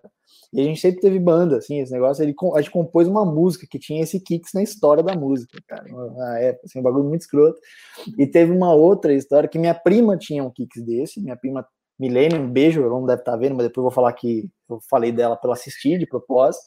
E, e ela tem um pé grande, assim, para a média de 38 de menina é grande, né? Só que uhum. o meu pé ainda é maior, tá ligado? Tipo, mas ela me deu, eu não pude usar, eu dei para um outro camarada também que curtia e tal. Mas foi legal, assim. São duas histórias com o mesmo kicks, assim. Era um, é um tênis bem emblemático, assim, da geração.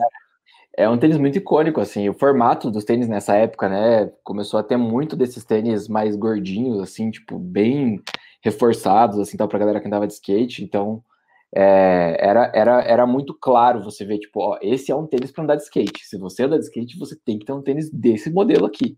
E eu nunca tinha, né? É, mas, mas depois de um tempo, né, tipo, trabalhando e tal, comecei a, a ter, ter um pouco mais de, de, de dinheiro para mim, assim, para as minhas coisas, e, e comecei também a ter um pouco mais de acesso a algumas informações sobre os tênis, né? Tipo, da, da história dos modelos, é, da história das tecnologias envolvidas nos tênis, da qualidade dos materiais dos tênis, por que, que o, o Converse lá, o Chuck Taylor, custava 40 reais e por que, que um Nike Air Max custava lá 200 e pouco na época, né? Tipo, é, então, aprendendo sobre essas coisas, também fui me interessando cada vez mais e aos poucos também fui vendo que, como era um, um assim, é, é claramente um, um hobby caro, né? Tipo, é, é, uma, uma, é um supérfluo, é, tipo, declaradamente assim. Tipo, você não precisa de muitos pares de tênis nem nada do tipo.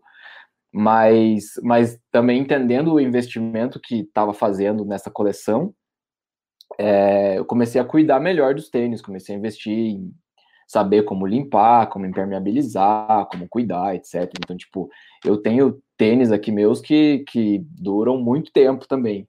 Então, tipo, tenho vários tênis aqui, mas tenho muitos tênis que tem, sei lá, 5, 6, 8 anos, 10 anos é, aqui na coleção, que eu ainda uso, tipo, com frequência, assim, mas que são tênis que, que eu vou cuidando por causa disso. Então, eu sempre curti muito essa parada. Eu sempre gostei muito de vestuário em geral, assim, moda, essas coisas sempre me interessou. É, sempre reparei muito nisso por, por ter essa associação direta para mim com com a, a, representação visual, né, tipo do personagem, por exemplo. Então, assim, uhum. é, a roupa da pessoa comum, ela não é uma roupa comum, ela é um figurino. E a roupa mostra, é, tipo, do que, que você gosta, do que você não gosta, a roupa que você está usando, o tênis que você está usando, o jeito que você se veste, diz inclusive se você se importa com o jeito que você se veste ou não. Se você se importa com um estilo específico, ou se você é mais funcional, ou se você está mais ligado em tendência, ou se você tem um estilo, sei lá, mais clássico, mais contemporâneo, mais streetwear, mais. É, enfim, o que quer que seja. A, a, roupa fala sobre a gente também, né? O é, diabo veste Prada, né? é. Então, tipo, sempre, sempre prestei muita atenção nisso, sempre foi uma coisa que eu gostei muito.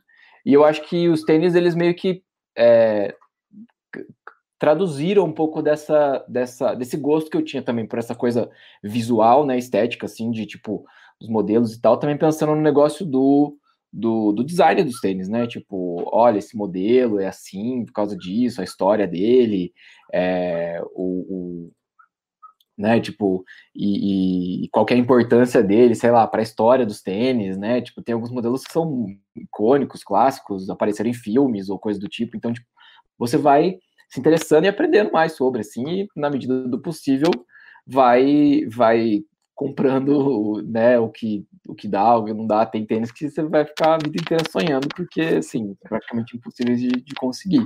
Tem outros que você consegue achar mais acessíveis e você vai vai fazendo. Eu escutei esses dias um podcast sobre, sobre sneakers e eles falaram uma coisa muito interessante sobre esse negócio da coleção. Eles estavam falando sobre é, sobre, sobre a, a, coleção e também sobre uma questão de, de inclusão, de acessibilidade, né, para isso, para esse meio todo.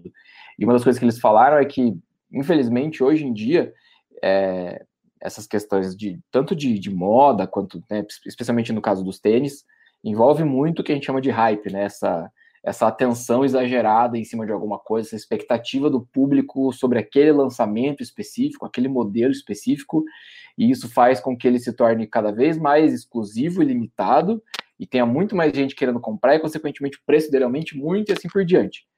E eles falaram que a ideia de você gostar de tênis, ou né, curtir assim, é tipo, cara, tenha uma coleção que, que, que faz sentido para você, né? as histórias daqueles modelos, que sejam modelos que você gosta, que sejam modelos que, que, que sei lá, tem a ver com a tua história, que tem a ver com, com afinidades tuas e tudo mais, e não necessariamente que sejam tênis famosos ou caros ou coisa do tipo, né? Então, tem tênis que eu gosto que ninguém gosta, né? Tipo, e, e, e por causa disso consegui comprar, sei lá, em liquidação, sabe? Ah, é, em compensação, tem outros tênis que eu gosto e todo mundo gosta e são super caros, e eu não consigo comprar nunca. mas, mas assim, a ideia, a ideia é você ter noção do que que, né, por que, que, por que aquele tênis é legal para você, por que, que te interessa esse modelo, né, esse tênis, enfim. Do mesmo jeito que você teria uma coleção de qualquer outra coisa, né, sei lá, de de latinhas comemorativas, de selo, de cartões postais, de é, camisa de time de futebol, sei lá, qualquer outra coisa, é, tem, tem um interesse específico por, por trás né, disso e você vai montando aquilo de acordo com a tua afinidade. Tipo, nos grupos hoje chega num absurdo, assim, você vê a galera perguntando, e aí, é, esse tênis aqui, será que eu compro? Quanto será que ele vai estar tá valendo? É, pensando né, na revenda, ou se vai ter um modelo que vai valorizar com o tempo, ou tipo, galera, se eu comprar esse tênis, será que eu posso usar com uma roupa tal? Tipo, mano, tipo, usa o que você gosta, tá ligado? Tipo, mas tem, envolve muito essa coisa da aceitação, assim. Uhum. Então, é, é, meio, é meio delicado esse tema, mas, mas eu, eu curto muito, assim, coleções em geral, né? Eu, eu gosto de colecionar e tênis é, é uma das coisas que eu acho mais maneiras, assim. Então, veio, veio disso, cara. Eu sempre gostei de tênis, sempre gostei da, da estética, de apreciar na questão dos materiais, da construção, da tecnologia, das histórias. E conforme você vai conhecendo, você vai tendo outros critérios, né, também para compra, para tipo pesquisar o que, que, você vai fazer, como que você vai investir. Tipo, você não vai comprar um tênis só porque ele tá barato, às vezes você não vai comprar só porque, sei lá, tipo, é um modelo que tá na moda todo mundo tá querendo comprar. Tipo, você vai criando os seus seus critérios ali para tua coleção e tal. Então foi disso que surgiu, e daí por isso que também a ideia de fazer isso no, nesse projeto, né, com as ilustrações e ter os convidados, convidei amigos que são colecionadores também, é, alguns que são colecionadores, assim, com dezenas de pares, né, tipo, assim, tem uma, uma, uma, uma amiga que participou lá, que ela é uma das maiores colecionadoras de Nike Air Max do Brasil, assim, ela tem, tipo, vários, vários, vários pares mesmo, assim, tipo, é, Rafa já saiu no site da Nike, já deu entrevista, coisa do tipo. Ela coleciona anos já, ela tem, sei lá, mais de 80 pares de Nike Air Max. E a coleção dela é, é focada exclusivamente nos modelos da linha Air Max da Nike. Então, assim, uhum. Jordan, Adidas, no Kanye, os tênis do Kanye West e tal, tipo, nada disso interessa para ela. O negócio, o foco da coleção dela é uma coisa só. Como eu falei, né? É uma coleção que faça sentido para você. E, tipo, convidar essa galera para também contar as histórias deles e criar conexões com isso. E, tipo, por que, que você acha esse tênis importante e tudo mais. Então, trouxe alguns convidados também para fazerem parte. Acabei conhecendo, né, pessoas através disso também. Né, alguns convidados que eu, que eu convidei ali para participar e contar suas histórias, escolher um tênis para eu desenhar. Não, não, não conheço pessoalmente ou não eram meus amigos, né, até, até eu fazer esse contato ali e, e, e conhecê-los, assim. Então foi um projeto bem legal, cara, bem legal mesmo, bem desafiador de desenhar um tênis por dia. É, e aí, na mesma mecânica do, do que eu fiz com os filmes, eu postava algumas dicas sobre o tênis, é, postava algumas dicas sobre a marca, sobre o modelo, ou sobre a colaboração, enfim.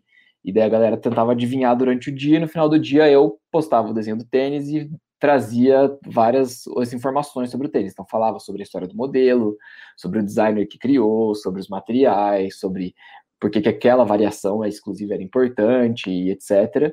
E fiquei fazendo isso, cara, 31 dias ali, todo dia postando.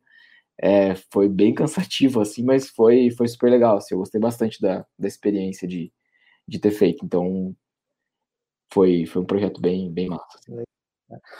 Cara, só comentários assim, acho muito interessante. Ainda mais assim, tu como artista precisa promover até além de se expressar em coisas que você gosta, precisa ali na rede social promover coisas para que gere interação, para que você tenha mercado e tudo mais, né?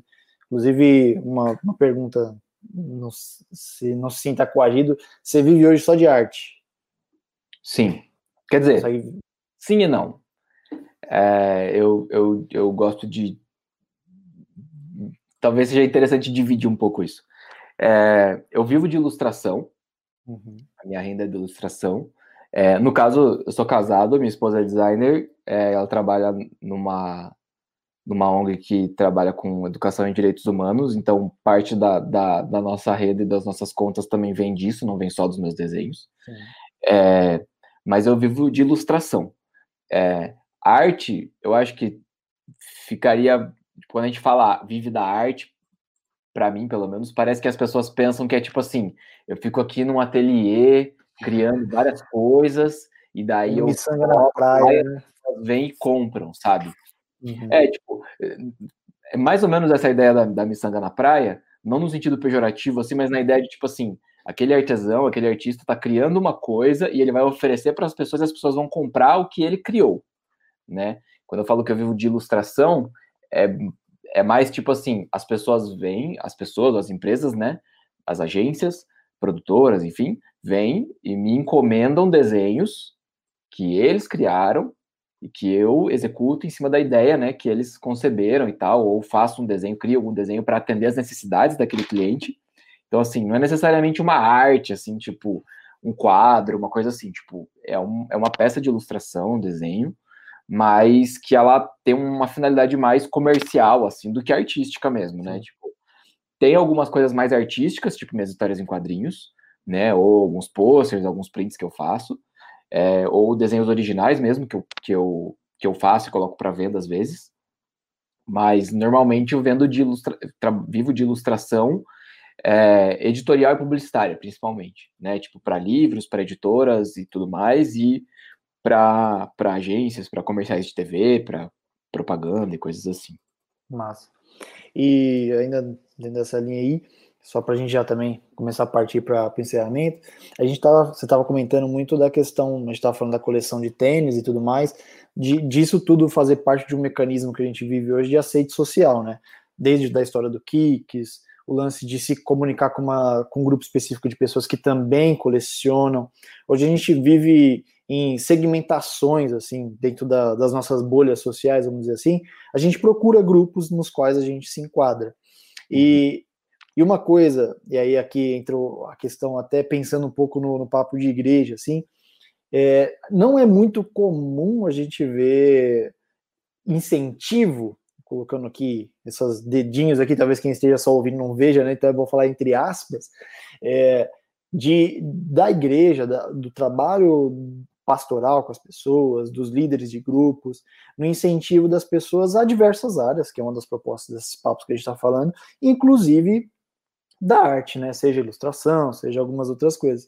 Da tua parte, assim, é, lá no começo, quando tu começou, a gente já partiu, a gente vai voltar para o começo para encerrar, mas teve esse tipo de apoio, teve algum tipo de preconceito ou dificuldade, e para quem gosta, para quem curte, assim, se você tem um caminho que você fala assim, cara, é, eu já passei por esse caminho aqui, e sei que se você tomar determinadas atitudes, vai te ajudar. Legal.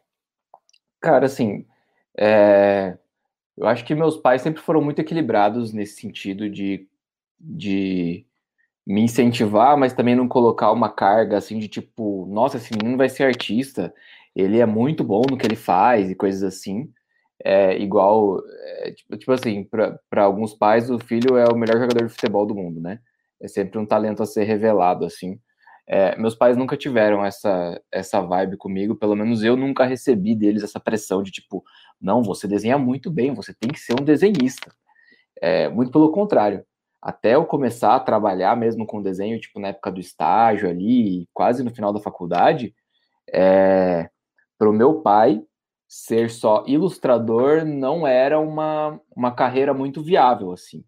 Ele achava que, inclusive, foi um dos motivos de eu ter cursado design gráfico, e não, sei lá, belas artes ou coisa do tipo. Uhum. É, o que, apesar de ter sido com uma intenção completamente diferente da que, da que eu entendo hoje, é, foi um ótimo conselho do meu pai, né? Ter, fazer design ao invés de fazer belas, por exemplo.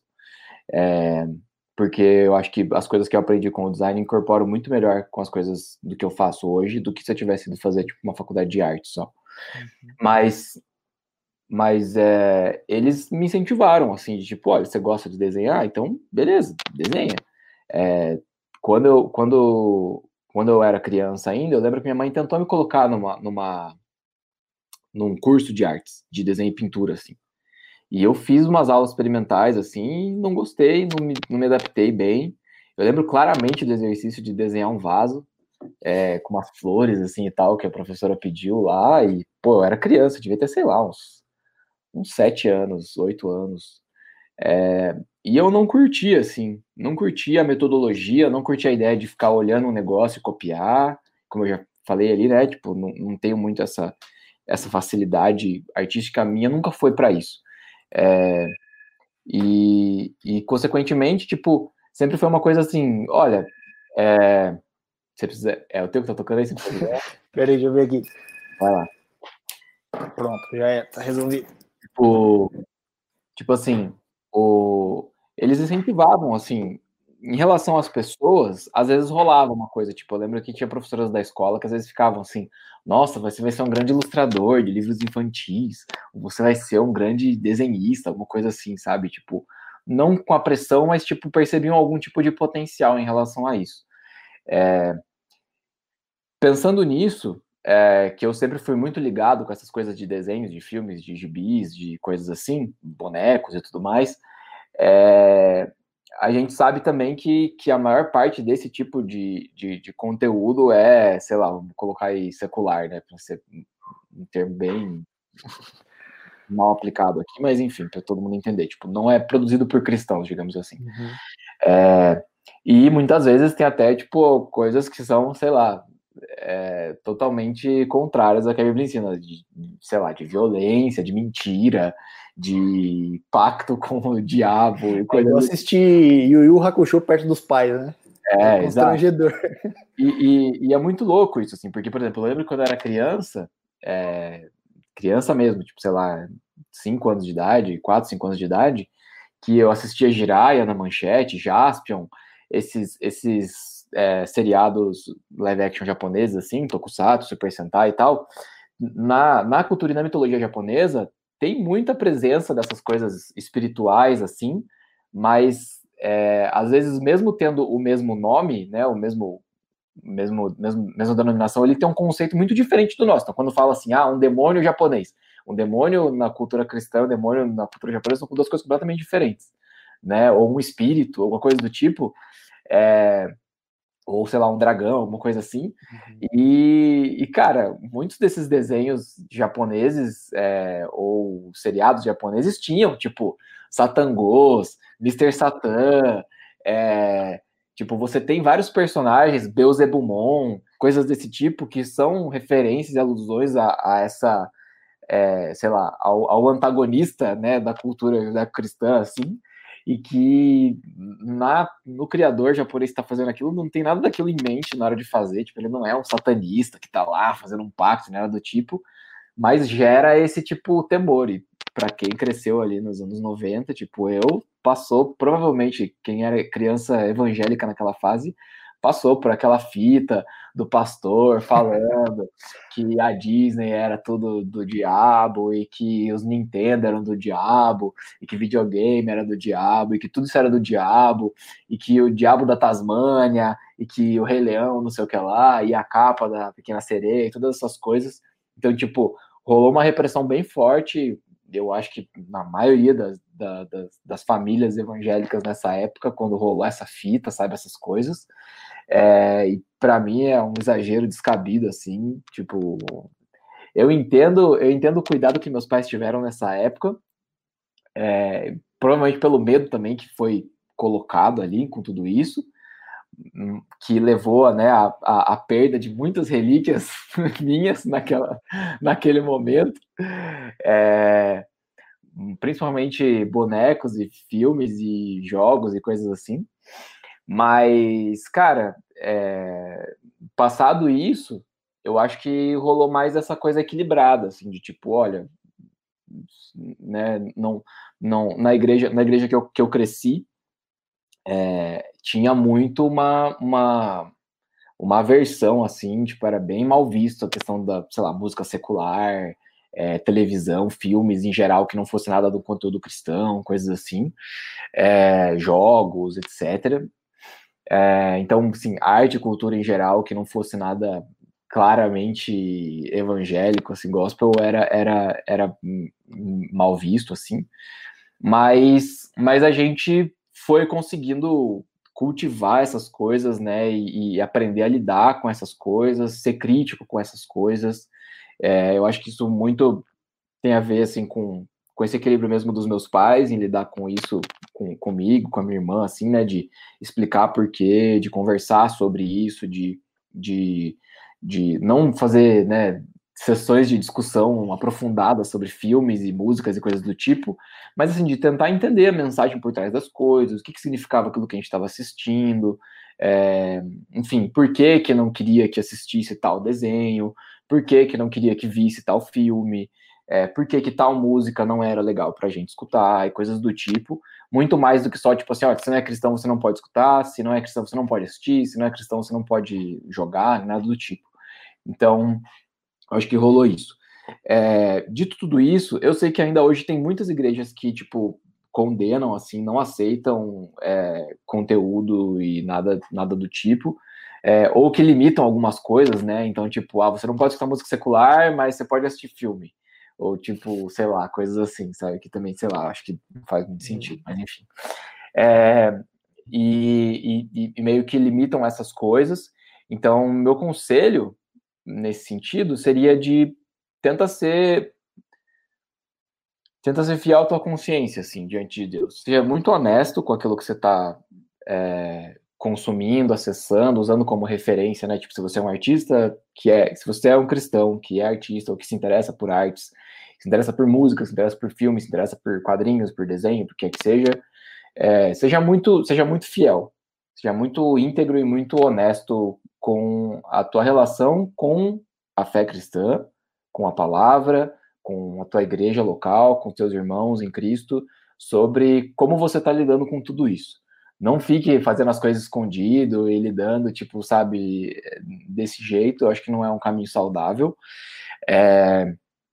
E seja crítico e entenda, sabe? Saiba distinguir as coisas, sabe? Saiba distinguir, sei lá, no caso, se você é um músico ou se você é um artista, saiba distinguir a qualidade técnica daquilo, do conteúdo que aquilo traz, que aquilo te apresenta, saiba distinguir é, a mensagem, os valores que estão por trás daquele conteúdo ou por trás das pessoas que criaram aquele conteúdo, é, do conteúdo em si e, e, e filtrar aquilo, para também saber se você se aquilo serve para você, se aquilo é bom para você, se aquilo faz bem para você, se aquilo acrescenta para você profissionalmente ou artisticamente de alguma forma, é, ou não. Tipo, sei lá, tem, tem muitos artistas ou, sei lá, quadrinistas é, que não são cristãos e que não tem nada para me acrescentar. Eu não tenho nada contra artistas não cristãos. Não, então não é só por isso que, tipo, eu vou ler indiscriminadamente qualquer coisa.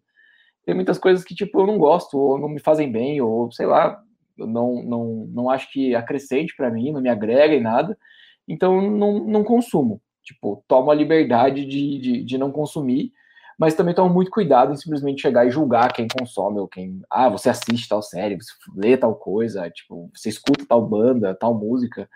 Eu acho que isso é uma coisa muito delicada, acho que tem muito a ver com a consciência da pessoa também diante de Deus é, e a maneira que, sei lá, o momento que a pessoa tá na, na, na, caminhada de fé dela, enfim, tem muitas, tem muitos detalhes, assim, eu acho que não tem um caminho muito específico de falar assim, olha, faça isso, isso, isso e vai dar tudo certo. Mas assim, procure excelência e procure sempre ser honesto, sempre ser fiel a, a ao momento que você está, ao que você está é, caminhando ali com Deus e o que o Espírito Santo está fazendo na tua vida, com as coisas que você acredita e com aquilo que você tem aprendido como artista, como compositor, como autor, sei lá. E, cara, vai, vai mantendo uma vida de transparência aí. Não faça nada escondido e busque fazer tudo com o máximo de excelência possível. Acho que é isso o conselho. Cara, maravilha, cara, perfeito. Assim, é. acho que uma palavra que define bastante do que você comentou aí é, seria a questão da maturidade, esse senso crítico que é uhum. fruto de maturidade, né? Tipo, não, peraí, ah, isso aqui é legal, mas será que mesmo? Não, pô, beleza.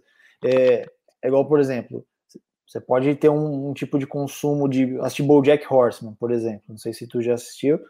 Eu nunca assisti. Desses desenhos da Netflix, já viu algum? Por exemplo, Rick and Morty ou algum outro? Já vi Rick and Morty, alguns episódios, uhum. Então, por exemplo, então, tudo. Mas, mas normalmente, normalmente série mais de comédia assim, não costuma pegar em geral. Ah, tá. Então, os desenhos. Não é do tipo, gênero, né? Não é muito a minha pira, nem seriado de comédia, coisas assim. Mas eu, eu, tô ligado mais ou menos qual é a vibe. Pode, pode seguir com, a, com o exemplo. Seria tipo isso, né? Tipo assim, você pode até ver aquilo, desde que aquilo não te faça mal, desde que aquilo te traga uma reflexão, e dentro disso as mais coisas diversas. É claro que existem limites, né, dentro da, da nossa fé, vamos dizer assim, mas esse senso ele precisa estar em você. Se você estiver enraizado nas escrituras, você não vai consumir aquilo que vai contra os seus princípios, né? A gente estava falando de fé, e eu acredito fielmente, cara, que a questão da fé é mais do que acreditar que existe. A fé é a expressão daquilo que nós cremos, né? A uhum. fé, até a relação que Tiago faz de fé e obras, é muito nítida quando ele fala assim: não tem como desconectar uma coisa da outra. A fé, ela é expressão, a fé é tudo que nós vivemos, é o desenho que nós fazemos, é a história que nós escrevemos por causa da fé que temos. Não tem Sim. como ser desconexa, né? Então, se você está enraizado realmente no Senhor, siga em frente, né? E, e acho que é muito interessante. E a carreira artística, a carreira de ilustrador, é uma dessas muitas possibilidades que o Guilherme faz aí muito bem, que eu admiro demais, mais uma vez aqui, rasgando um pouco de seda aqui, mas eu admiro demais, o estilo de desenho me ganha, assim, eu acho muito legal.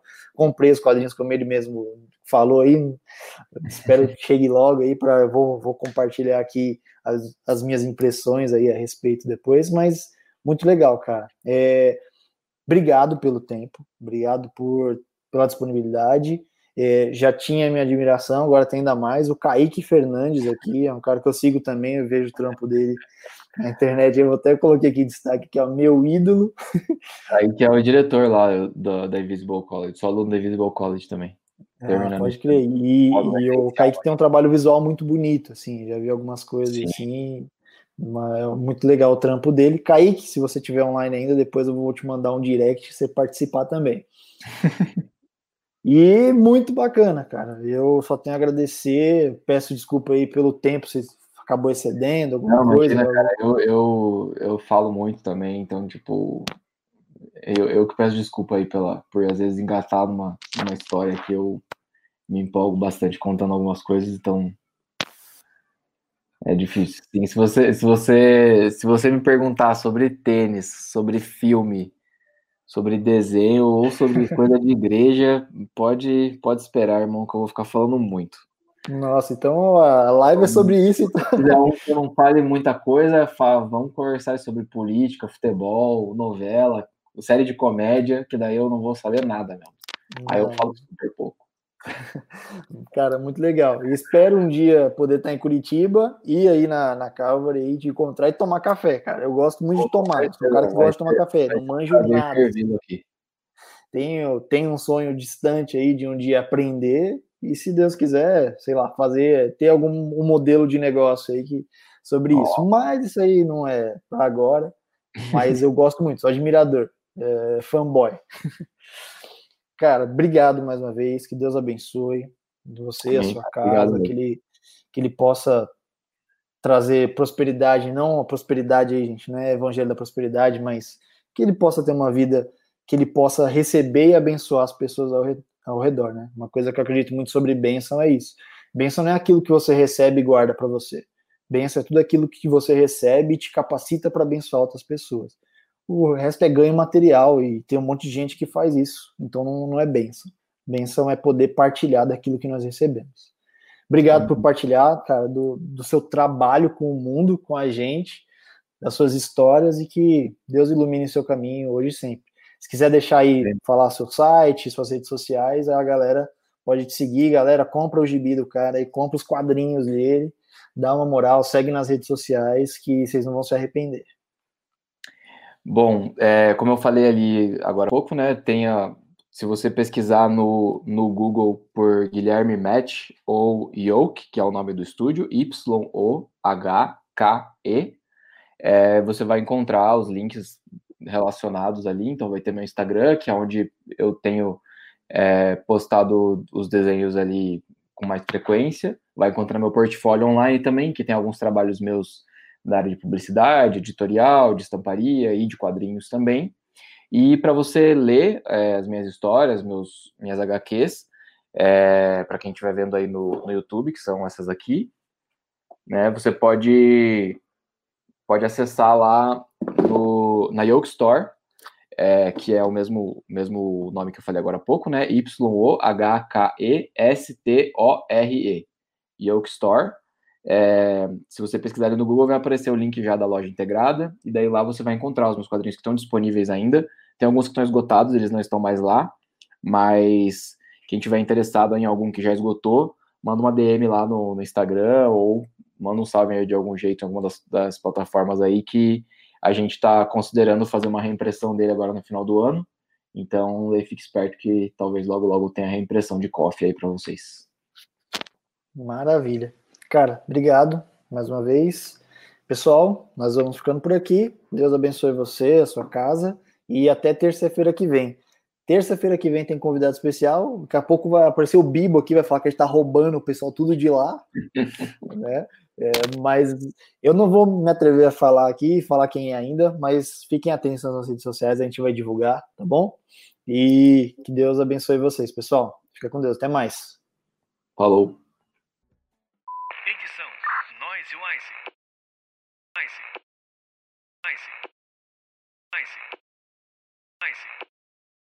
I see.